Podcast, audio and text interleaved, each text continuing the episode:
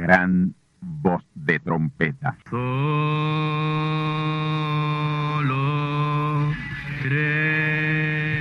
Saludos amigos y hermanos radioyentes. Están ustedes en sintonía con la audición radial Gran Voz de Trompeta, con el mensaje final de Dios al mundo, a la iglesia y a su pueblo escogido. Esta es la voz de Dios, proclamando el mensaje del Evangelio del Reino, o Evangelio eterno, a todos los que moran en la tierra, en el cumplimiento de Apocalipsis capítulo 14 y verso 6. Este es un mensaje de alerta y de apercibimiento ante los eventos proféticos del fin del mundo que ya han comenzado. No es que viene el fin del mundo, es que ya comenzó. Y en esta audición radial ustedes se mantendrán bien informados y apercibidos sobre cómo asegurar la salvación y la vida eterna, que es lo importante ante tales eventos. A continuación, ustedes escucharán no un mensaje doctrinal ni dogmático, sino la pura palabra de Dios, probada con las escrituras, la verdad como la verdad es, pues conoceréis la verdad y la verdad os libertará.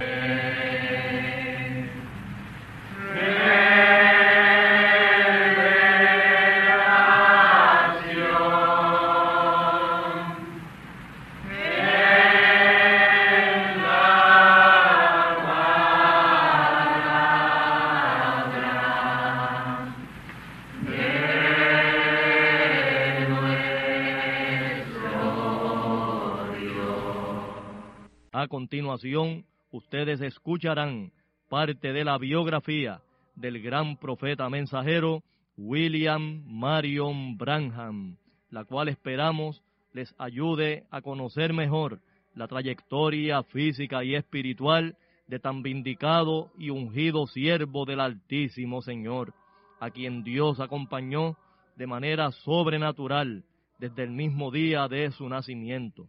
Así que tornaos conmigo a la palabra del Señor para la conferencia especial de esta ocasión, a cargo del pastor asociado del Templo del Tabernáculo del Testimonio, Candelario Branham, vuestro amigo, hermano y servidor en Cristo el Señor, José Osvaldo García Ortiz.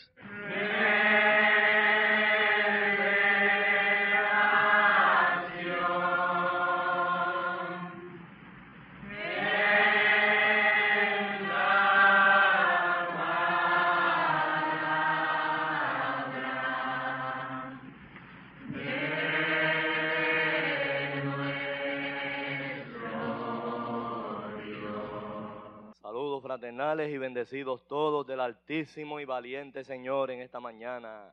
Gloria a Dios. Damos gracias a nuestro Padre por concedernos esta nueva oportunidad, este gran privilegio de estar aquí congregados en este lugar tan sagrado, tan solemne, donde se hace sentir la divina presencia del Altísimo. Gloria al nombre del Señor. Quiero que busquen conmigo en sus Biblias Apocalipsis capítulo 11. Y voy a dar lectura a los versos 3 al 10 de ese capítulo.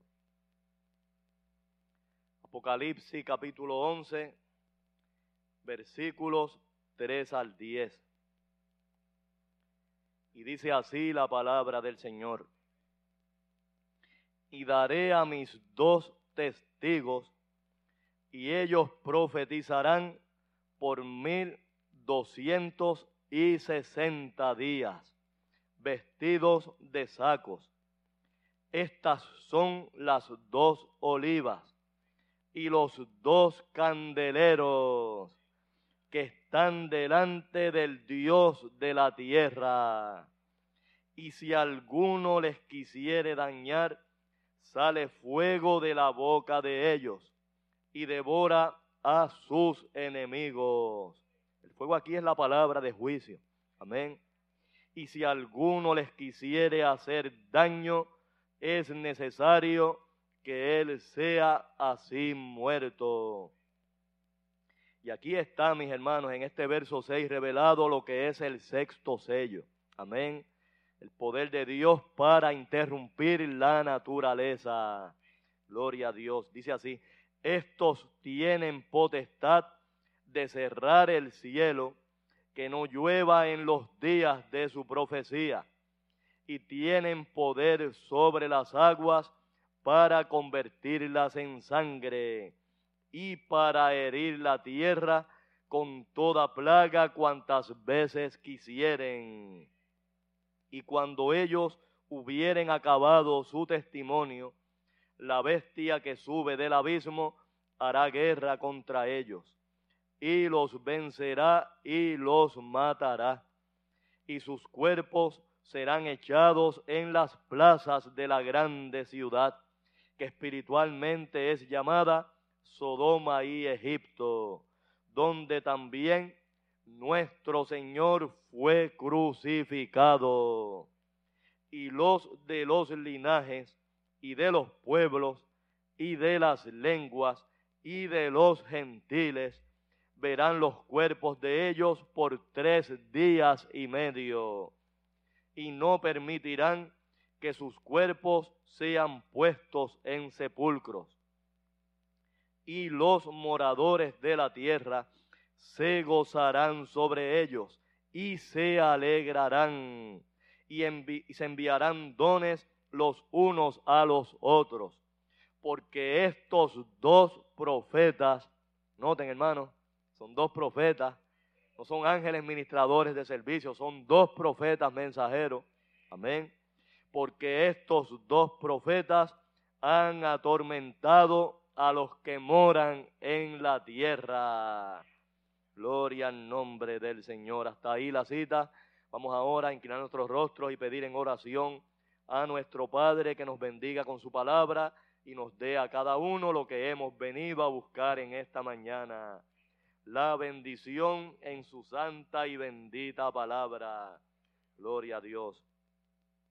Querido Padre Celestial, Creador de los cielos y de la tierra, gran teofanía, gran Espíritu Santo y eterno, estamos delante de tu divina presencia en esta mañana, Señor reconociendo, Padre, que este es el único lugar donde tú te haces presente para revelar tu palabra a tus hijos.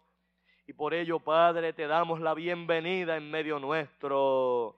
Aleluya. Y confiando en ti, oh Padre, que la bendición en tu palabra sea de principio a fin. Que todo este rato que estemos aquí, Señor, seamos bien alimentados, bien nutridos, bien apercibidos por medio de tu palabra y que la misma, Señor, traiga sanidad al que la necesite. Señor, si hay algún hijo tuyo padeciendo en esta hora, yo digo la palabra para que haya sanación en medio de tu pueblo.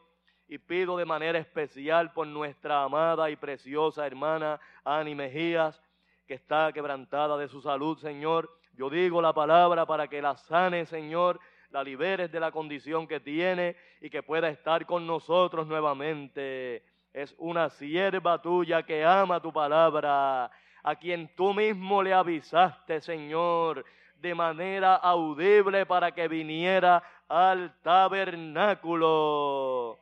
Aleluya. Gloria a tu nombre, Padre. Sé con ella y con cada hijo tuyo en esta hora y que todos seamos bendecidos con gran bendición y la queremos en la palabra. Gracias Señor, te lo pedimos en tu nombre nuevo y eterno, pidiéndote también Señor que la unción en tu palabra sea sobre mí y sobre este pueblo que la recibe y aún aquellos amigos y hermanos que la estarán escuchando a través de la onda radial. Gloria a tu nombre. Gracias Señor, te lo pedimos en tu nombre nuevo y eterno, oh Hijo de Abraham nuestro Padre y nuestro Señor. Amén, amén, amén. Pueden sentarse mis amados hermanos. Amigos y hermanos radioyentes, este es el duodécimo capítulo del resumen de la vida y ministerio del profeta mensajero William Marion Branham. Serie de mensajes donde hemos venido trayendo un recuento cronológico de los eventos más importantes que tomaron lugar en la vida y ministerio de tan ungido y vindicado profeta del Altísimo. Digo que es un resumen, ya que si fuéramos a traer o a detallar todos los milagros y señales que ocurrieron en la vida de este hombre, me tomaría como me tomó más de 150 conferencias para traer ese desglose de eventos. Recientemente concluimos una serie de 154 conferencias detallando todos estos eventos. Y por consiguiente, lo que estoy trayendo es un resumen, una síntesis de estos importantes y trascendentales eventos que con la ayuda y la guianza del Señor esperamos que ustedes estén recibiendo y les sean de gran bendición y de edificación espiritual. Gloria al Señor. En este día vamos a continuar con esta enseñanza en la palabra, trayendo estos eventos bíblicos y proféticos, ya que en su mayoría son profecías cumplidas en la vida y ministerio de este gran profeta del Altísimo, como por ejemplo el gran evento que estudiamos en la pasada conferencia, el cumplimiento de la segunda venida de Cristo. Gloria al nombre del Señor. La fecha de este evento fue el jueves 28 de febrero del año 1963.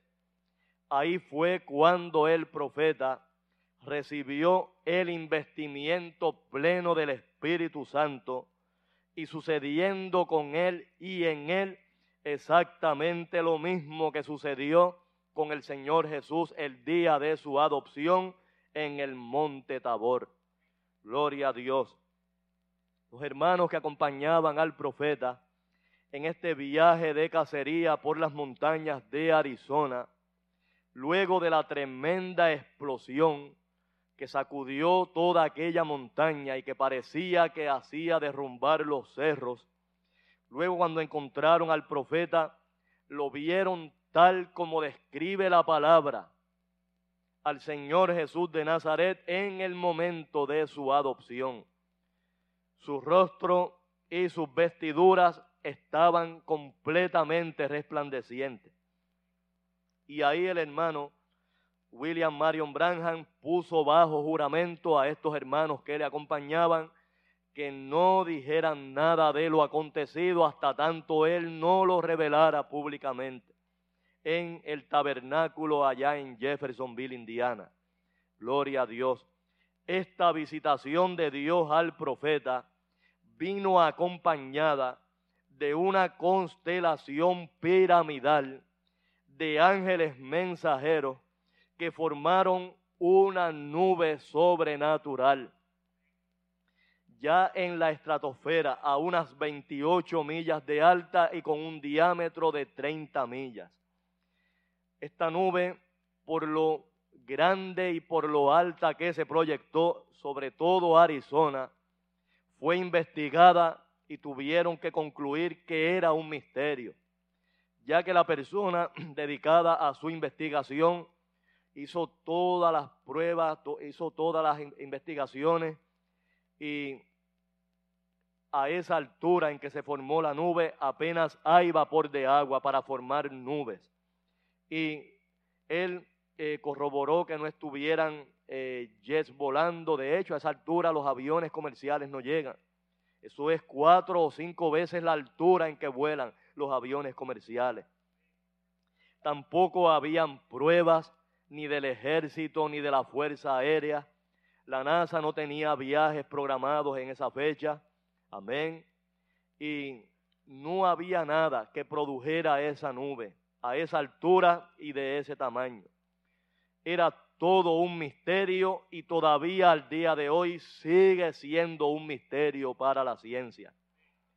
Pero el Dios que prometió en su palabra revelar todo secreto y todo misterio en estos días finales, ya que a través del mismo Señor Jesús reveló que en estos días finales no quedaría nada en oculto que no saliera a la luz. Y que prometió en Apocalipsis capítulo 10 y verso 7, enviar un mensajero, el séptimo ángel. Y en los días de su voz, en los días del sonar de su trompeta, el misterio de Dios sería consumado. Gloria al nombre del Señor. Por lo tanto, ya para nosotros no hay ningún misterio. Esta nube fue la que trajo a Cristo por segunda vez. Aleluya. En esta nube vino el Señor acompañado de estos ángeles. Gloria a Dios. Él vino de la misma manera en que se había llevado a su Hijo Jesús sobre el monte de las olivas luego de haber resucitado de los muertos. Si leemos en el capítulo 1 del libro de los Hechos, vamos a encontrar ahí que el Señor ascendió al cielo en una nube. Una nube le recibió. Y los dos varones que estaban allí, aquellos dos testigos, amén, le revelaron allí a los israelitas que de la misma manera en que se fue, así vendría. Gloria al Señor. Escuchemos esta importante escritura. Hechos capítulo 1, versículos 9 al 11. Y habiendo dicho estas cosas, viéndolo ellos, fue alzado y una nube le recibió. Noten eso, hermanos una nube le recibió y le quitó de sus ojos. Y estando con los ojos puestos en el cielo, entre tanto que él iba, he aquí dos varones se pusieron junto a ellos en vestidos blancos, los cuales también les dijeron, varones galileos, ¿qué estáis mirando al cielo.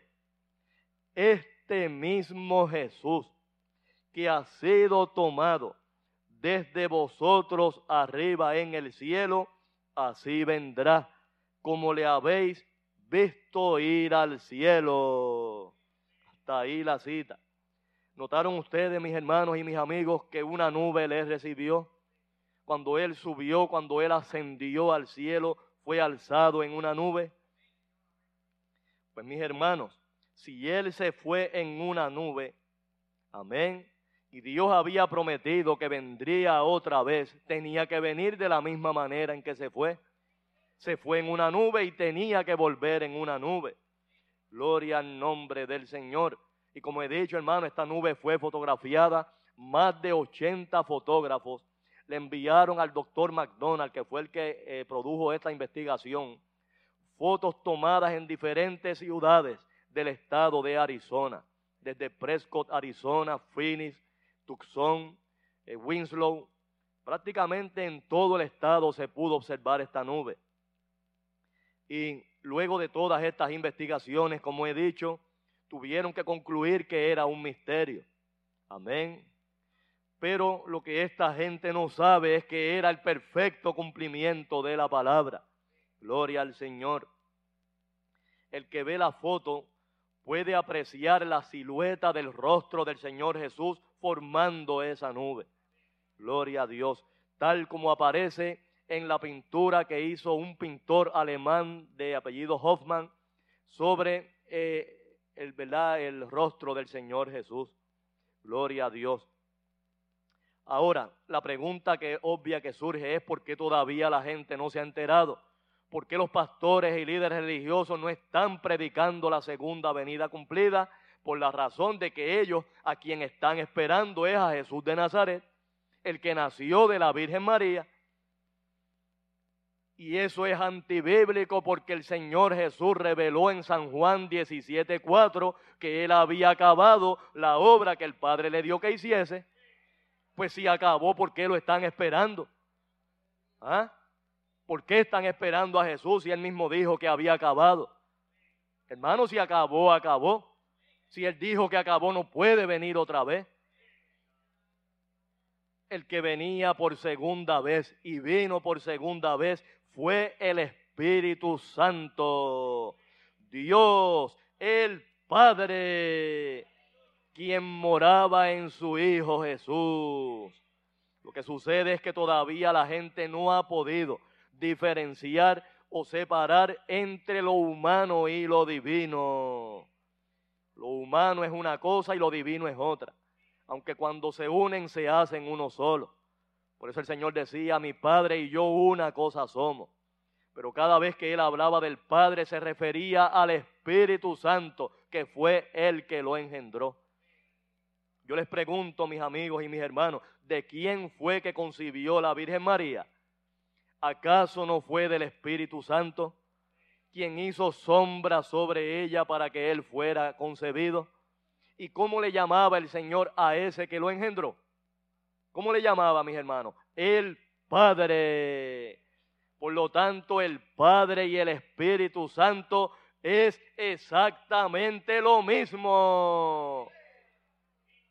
Oigan bien ustedes trinitarios que les gusta dividir a Dios en tres el Padre y el Espíritu Santo es lo mismo. Oh, gloria al Señor. Y Él es Padre porque tiene hijos. Y muchos hijos que tiene. Millones y millones de ellos. Y de todos esos hijos del Padre, el Señor Jesús es el primogénito. Así lo describe el apóstol Pablo en Romanos 8, 29. Él dice ahí que el Señor es el primogénito entre muchos hermanos. Aleluya, gloria al Señor. Ustedes y yo somos tan hijos de Dios como lo es Jesús. Gloria al Señor. Y el resto de los hijos que son de Dios, que vienen de Dios, son tan hijos como Él. Por esos hijos fue que Él se entregó. Por esos hijos fue que el Señor murió hecho pecado, llevando el pecado de ellos en su espíritu y en su alma. Y por causa de eso, por causa de hacerse pecado en su alma, como estaba escrito, el alma que pecare morirá, él sufrió la muerte segunda y al sufrirla fue al infierno. Amén. Él fue a la región de los perdidos. Y allí estuvo tres días y sus noches, 72 horas, purgando esos pecados. Y ustedes saben lo que significa purgar, mis hermanos, la purgación.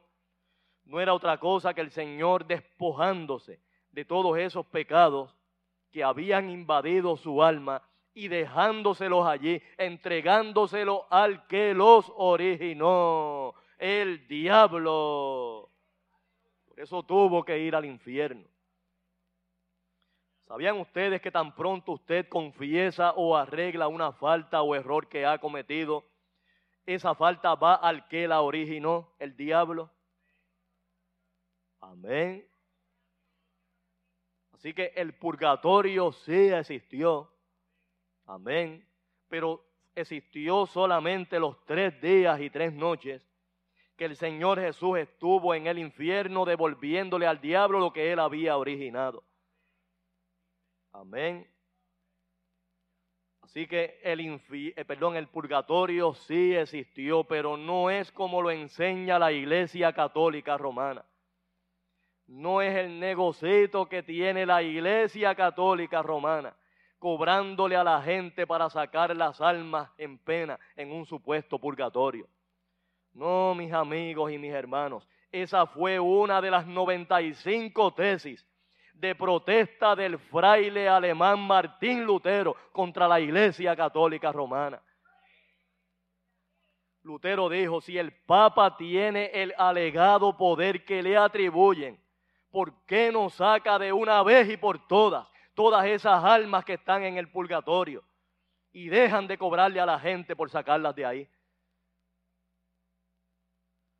Oh, mis amigos y mis hermanos, la gente vive muy engañada por no conocer la palabra, por no conocer qué es lo que ha sucedido en el plan y propósito redentivo ni siquiera todavía saben verdaderamente lo que ocurrió en esa primera etapa de la redención, que lleva ya más, unos dos mil años de historia. Oh, bendito el nombre del Señor. El Señor se hizo pecado con nuestros pecados en su alma especialmente. Y luego estuvo allí en el infierno purgando esos pecados y una vez se despojó de ellos, se vació de ellos al tercer día. Como dice la palabra, suelto los dolores de la muerte, se levantó en victoria y al levantarse Él nos levantamos nosotros. Por eso ya la muerte segunda no tiene potestad sobre ningún hijo de Dios. Porque ya el Señor la conquistó, ya Él la venció. Aleluya. Gloria al Señor. En Adán caímos, en Adán nos perdimos, pero en el Señor nos levantamos. ¿No dice Pablo en Primera de Corintios 15, 22 que en Adán todos mueren, mas en Cristo todos son vivificados? Oh, gloria al Señor. Aleluya. Así que mis amigos y mis hermanos, ya el Señor Jesús concluyó su obra. Así lo reveló en San Juan 17, 4. Ahora, esa obra magnánima, amén, de redención, de sustitución, hecha por el Señor, de nada hubiera servido, de nada hubiera valido, si no venía un pariente redentor semejante. Amén. A nombre de los demás redimidos a reclamar la redención. Aleluya. Hermano, si una persona se gana un premio y no lo reclama, no lo recibe. De igual manera, si a una persona le dejan una herencia y no la reclama, tampoco la recibe. Amén. Y aquí se trata del premio mayor. Aquí se trata de la herencia incorruptible. Aleluya el premio, la herencia de todos los bienes del Padre. El profeta lo dijo, que de todo lo que Dios es y de todo lo que Él tiene, nosotros somos herederos. Aleluya. Así que sin ese reclamo de la redención, la obra magnánima hecha por el Señor Jesús de nada hubiese servido. Por eso es que Juan lloraba. ¿Han leído ustedes en Apocalipsis capítulo 5, en el verso 4, donde aparece el apóstol Juan, el discípulo amado del Señor Jesús, llorando mucho porque no había sido hallado ninguno digno de tomar el libro y desatar o abrir sus siete sellos? Escuchemos, mis hermanos y yo lloraba mucho, porque no había sido hallado ninguno digno de abrir el libro, ni de leerlo, ni de mirarlo. Amén. ¿Cuál libro es este, mis hermanos? El libro de la redención, el libro de la expiación, sellado con siete sellos. Aleluya. ¿Y qué cosa, mis hermanos? La única nación en el mundo entero que tiene en su escudo patrio el libro de los siete sellos es nuestra amada patria de Boriquén. Y el salmista David reveló en el Salmo 47 y verso 10 que de Dios son los escudos de la tierra. Gloria al Señor. Así que fíjense ustedes que Juan está llorando y Juan lloraba mucho. ¿Saben por qué? Porque él sabía que esa gran obra hecha por el Señor de nada hubiese eh, servido o valido si no venía alguien a abrir esos siete sellos. Y él lloraba porque él había sido testigo. Amén. Él había vivido en carne propia el sufrimiento, las amarguras por las que había pasado su maestro. Gloria al Señor. Y que ahora quedara todo perdido si no venía alguien a abrir ese libro. pero su llanto no duró mucho. Porque si usted sigue leyendo en el verso que sigue, aparece uno de los ancianos, y ese fue Pablo, quien consoló a Juan al decirle que el león de la tribu de Judá había vencido para abrir el libro, desatar esos siete sellos. ¿Saben ustedes quién fue ese león? ¿Saben ustedes quién fue ese descendiente de la tribu de Judá, la tribu mesiánica? El mismo de quien hemos venido hablando, el profeta William Marion Branham, quien durante la semana del 17 al 24 de marzo y en el tabernáculo Branham en Jeffersonville, Indiana, tomó el libro en su mano y abrió sus siete sellos, trayendo la revelación o la interpretación divina de lo que simbolizaba cada uno de esos sellos. Gloria al Señor. Esta revelación tan trascendental no podía ser traída sin que Dios estuviera manifiesto en carne en él, sin que la plenitud del Espíritu Santo estuviera hecha carne en él. ¿Se dan cuenta ustedes por qué él tenía que ir a Arizona? Amén. Y así darle cumplimiento a los seis sueños que habían tenido varios hermanos de la congregación y a una visión que él tuvo luego de esos hermanos relatarle estos sueños. Gloria al Señor. En todos y cada uno de estos sueños, así como también en la visión, el profeta estaba en el estado de Arizona, en Tucson, Arizona, en esas áreas montañosas del estado de Arizona. Gloria al Señor. Y en los sueños, en, en, en la visión, el profeta tenía la visitación primero de una formación piramidal de unas aves bien pequeñas que venían volando, amén, y luego siguieron hacia el este. Luego de estas aves más, pequeñas vinieron unas más grandes, parecidas a palomas, también en formación piramidal. Gloria al Señor. Y luego de estas seguir volando hacia el este, lo tercero fue una constelación de ángeles no menos de cinco ni más de siete, que venían volando a toda velocidad. Gloria al Señor. Y cuando llegaron cerca donde él estaba, él fue levantado, el poder de Dios lo levantó para estar junto con ellos. En la visión el profeta vio o sintió una tremenda explosión que él pensaba que era el fin de su vida, que era una explosión que lo iba a matar. Sin embargo, como en la visión le acompañaba a su hijo José y él le continuaba hablando, él entonces dijo, no puede ser el fin de mi vida porque si no, la explosión hubiese matado también a José. Gloria a Dios. Esta visión el profeta la tuvo el sábado 22 de diciembre del año 1962 y unos dos meses después, el jueves 28 de febrero del año siguiente, 1963, él estaba de cacería por las montañas de Arizona, acompañado de unos tres hermanos. Él siempre menciona a dos en todos los mensajes que hace referencia a este evento, él menciona al hermano Fred Southman y al hermano Jim Norman.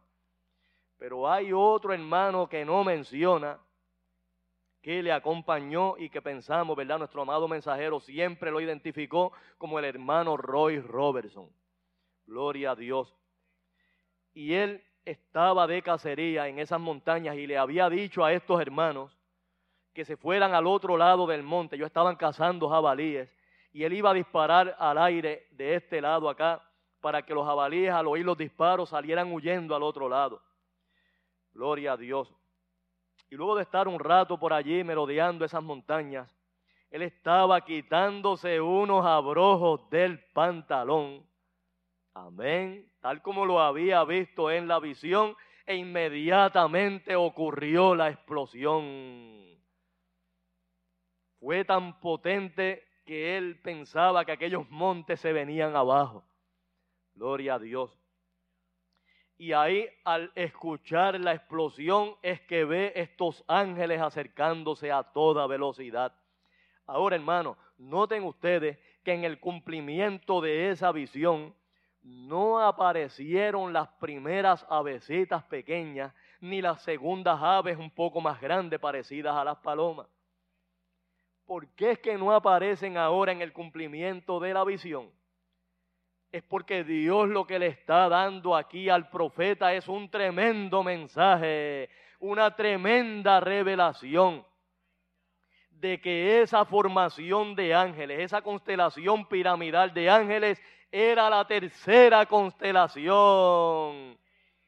Y la tercera constelación de ángeles mensajeros en la estrella de Abraham es la de los mensajeros de las unciones ministeriales.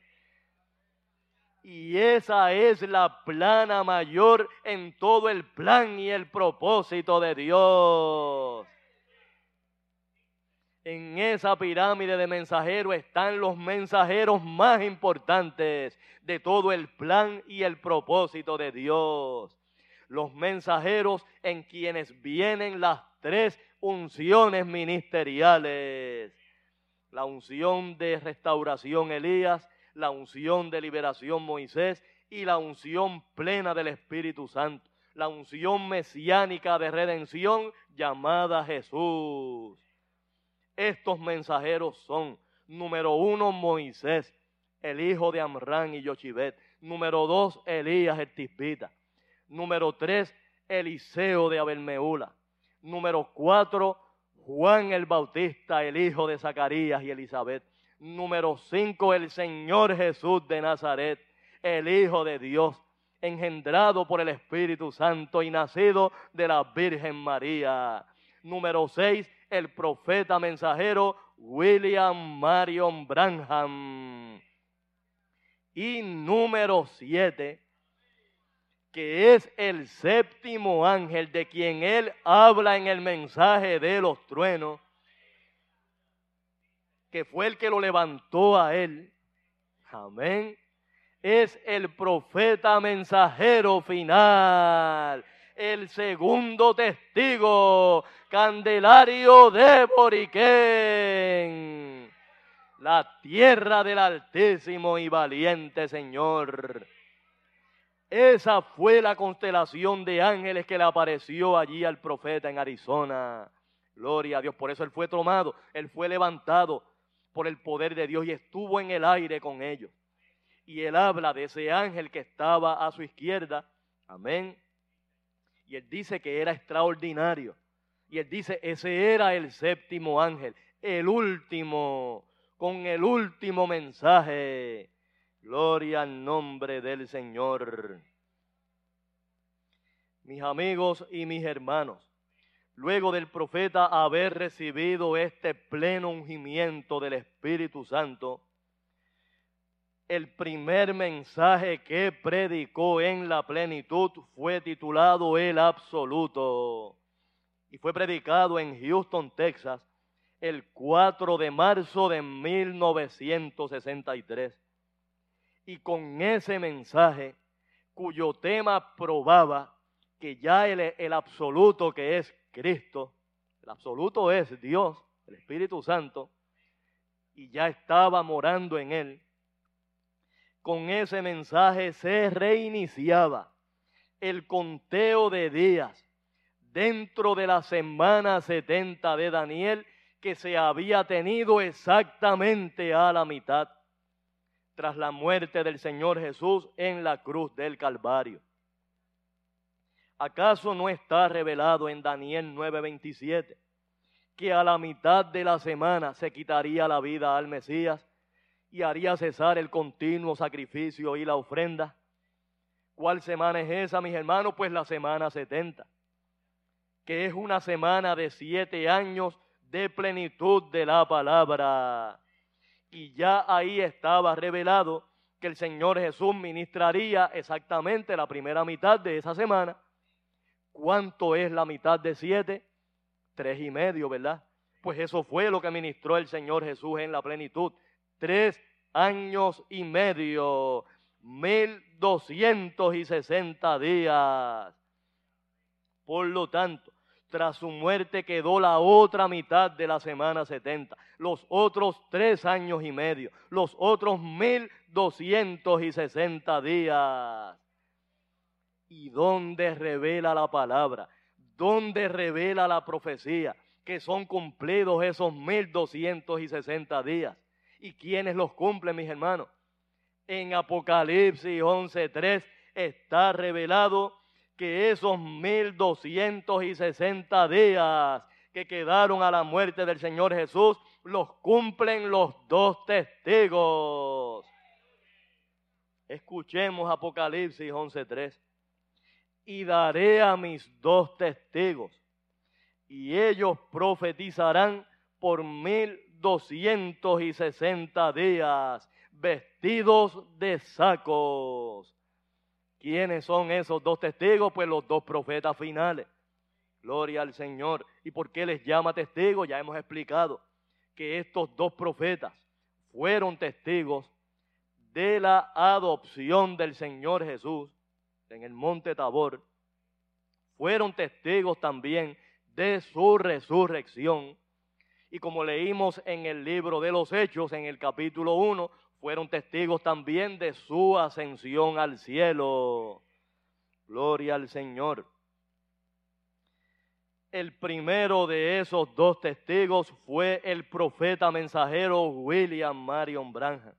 Y con ese mensaje él absoluto comenzó a cumplir los mil doscientos y sesenta días que quedaron a la muerte del Señor Jesús dentro de esa semana setenta de Daniel.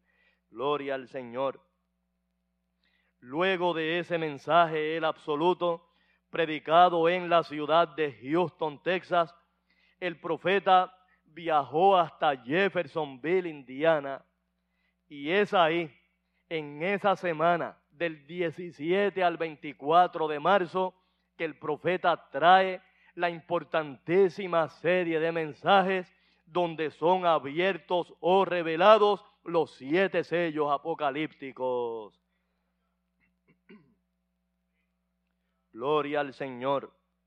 Esta importantísima y trascendental revelación comenzó con la predicación del mensaje titulado Dios en simplicidad. El domingo 17 de marzo de 1963 en horas de la mañana. Y para mí, este mensaje, que fue el mensaje donde el profeta reveló el séptimo sello, amén, es el más importante que predicó el profeta en todo su ministerio. Para mí este es el mensaje cumbre de los más de mil cien mensajes que predicó el profeta. Gloria al Señor, ya que aquí es donde es revelado el séptimo sello. Y el séptimo sello, mis hermanos, no es otra cosa que Dios manifiesta en carne humana. Y este era el primero de los siete sellos que tenía que ser revelado para que Él abriera o revelara a los demás. ¿Han leído ustedes en Apocalipsis capítulo 6 cuando dice que fue abierto uno de los sellos y no dice cuál? Y es el séptimo, mis hermanos. Es el primero que abre porque es el que abre los demás. Gloria al Señor. Mis amados hermanos, en este mensaje, de manera simple, de manera sencilla, tan simple que se le pasó por encima a la mayoría de los seguidores del mensaje, es donde el profeta trae la gran revelación de que Dios estaba manifiesto en carne humana en él. Y miren de la manera tan sencilla como lo hace. Al comienzo del mensaje, el profeta comienza a hablar de ese lugar donde había sido levantado el tabernáculo. En la esquina de las calles Octava y la calle Penn en Jeffersonville, Indiana. El profeta había pasado su niñez y adolescencia en esos lugares, por allí en, eh, en ese lugar. Y usualmente en el invierno, el frío congelaba un pantano que había allí en ese lugar y él acostumbraba a patinar sobre el hielo de ese pantano. Y él de manera muy especial revela que allí estaba una semilla de lirio. Amén. Que algún día crecería, florecería y mostraría al gran lirio de los valles. Escuchemos, mis amados hermanos, tal como lo revela el profeta en este mensaje, Dios en simplicidad. Gloria al Señor. No importa donde yo me encuentre viajando, este lugar siempre será un lugar sagrado, donde hace como 30 años, parado aquí en un lodoso criadero de lirios, dediqué este terreno a Jesucristo. Entonces no era más que un lodazal. Todo esto por aquí era un pantano y por eso la calle tiene esta curva, para que pudiera rodear el pantano. En este pantano había lirios. Ahora, el lirio es una flor muy rara porque aunque nace en el lodo, amén, Dios en simplicidad, mis hermanos, aunque nace en el lodo, tiene que abrirse paso a través del lodo y luego por el agua y la suciedad para llegar a la superficie para mostrar su belleza. Yo estoy estoy pensando en esta mañana que eso es muy semejante a lo que ha sucedido en este lugar. Desde aquel tiempo, un pequeño lirio subió. Y cuando llegó a la superficie, abrió sus alitas, sus pétalos y reflejó el lirio de los valles. ¿Saben ustedes quién era ese lirio, mis hermanos? Él mismo. Él era ese pequeño lirio que allí estaba reflejando en su esplendor y en su belleza al gran lirio de los valles. Cristo, el Espíritu Santo, Dios. Aleluya. No lo describe el, el, poeta y proverbista Salomón en el libro de Cantares al Señor como la rosa de Sharon y el lirio de los valles. Oh, gloria al nombre del Señor. Pero ¿qué pasó, mis amados hermanos? Casi nadie lo vio, casi nadie se dio cuenta porque Dios nuevamente se estaba revelando en simplicidad. Gloria al Señor, como Él siempre lo ha hecho, como siempre ha cumplido su palabra, en humildad, en sencillez y en simplicidad. Gloria a Dios. Miren el lugar que Dios escogió para que naciera su hijo. Un establo, un pesebre en la aldea de Belén. Allí nació el gran príncipe, el gran príncipe de paz algunos lo estaban esperando que naciera en un palacio, pero se olvidaron que Él era el Cordero de Dios por excelencia y los corderos nacen en establo, mis hermanos, en pesebre. Los corderos no nacen en palacio.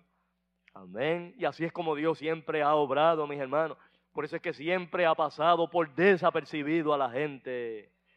Oh, bendito el nombre del Señor. La próxima semana escucharán ustedes la segunda parte de esta conferencia. No dejen de escucharla.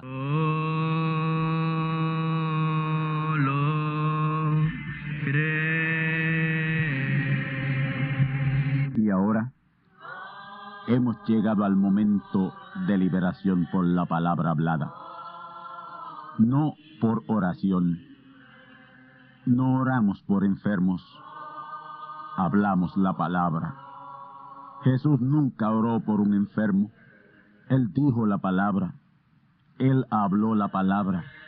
Y la palabra fue enviada. Y curó los enfermos, resucitó los muertos, limpió los leprosos, abrió ojos a ciegos, oídos a sordos, desató lenguas a mudos. Y la buena noticia hoy es que Él es el mismo, antier, ayer y hoy. Lo que Él hizo antier y ayer por otros, lo puede hacer hoy por ti. Tened la fe de Dios. Al que cree, todo es posible. Cree solamente y te será hecho. Enfermedad maligna, enfermedades producidas por demonios, virus, bacterias y gérmenes, os echo fuera y os maldigo con maldición de muerte y proclamo liberación sobre todo oprimido del diablo, que él llene los requisitos para ser liberado. Enfermedad te declaro fuera de existencia y pido la sanidad de los enfermos y la liberación de los oprimidos en el nombre del Hijo de Abraham, el Todopoderoso Señor. Amén. Amén. La palabra ha sido dicha. La palabra ha sido hablada. Y tú estás liberado. Da gracias a Dios por tu liberación. Y ve y cuéntale a otros lo que Dios ha hecho por ti.